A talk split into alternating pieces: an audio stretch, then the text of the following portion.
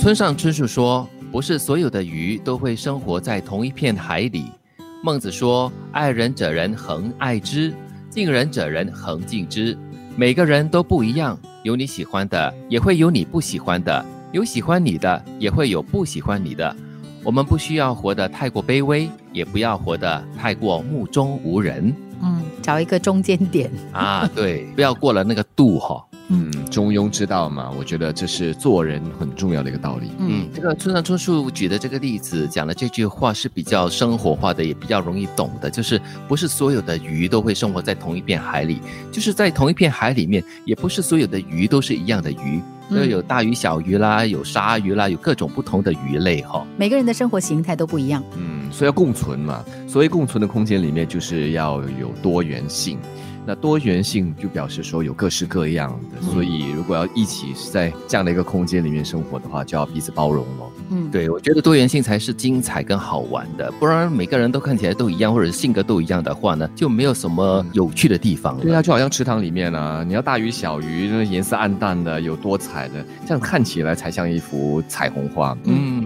多元表示说呢，生活可以有不一样的东西出现。如果我们大家都喜欢同样的食物，或喜欢同样的人，其实这个世界也会蛮乱的，因为大家都在争一样的东西。啊，对对对对，其实其实这句话所说的也是很有道理的。可是很多人啊却没有认清这一点啊就是有你喜欢的人，但是也有不喜欢你的人哦。就是不可能是每一个人都会喜欢你，或者是每个人都会是你喜欢的。嗯，就因为它多元嘛，所以对外面选。选择的人来说，就是选择多。就回到刚才说，池塘里面不一样的鱼，所以总有些你喜欢的，总有些你觉得嗯，OK，so so。不过这就是它的精彩呀。我觉得这段话很重要的提醒呢，就是不要因为担心别人不喜欢你而过得卑微。任何的事情都要迁就别人，顺着别人，而活得完全没有自我。对，也不要因为你不喜欢所有的人而活的就是目中无人，眼里面没有其他的人，也容不下一粒沙子。嗯，不然的话你会很辛苦哦。对。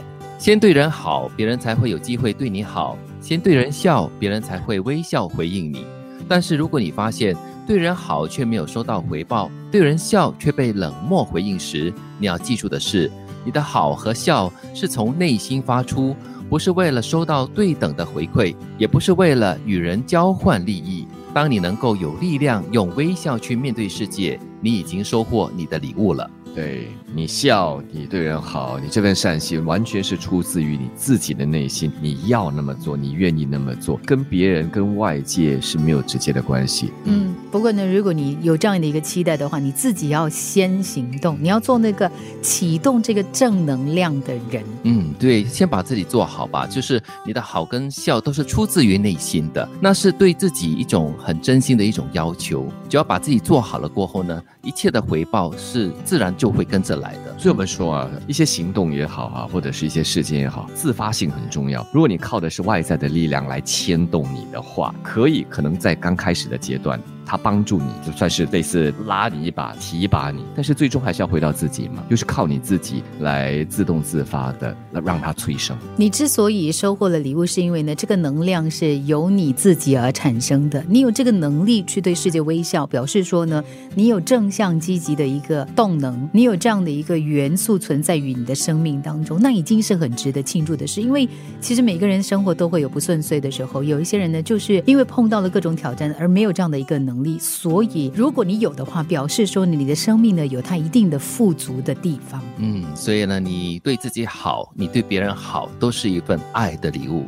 每个人都不一样，有你喜欢的，也会有你不喜欢的；有喜欢你的，也会有不喜欢你的。我们不需要活得太过卑微，也不要活得目中无人。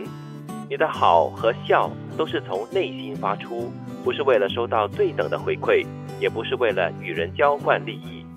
当你能够有力量用微笑去面对世界，你已经收获你的礼物了。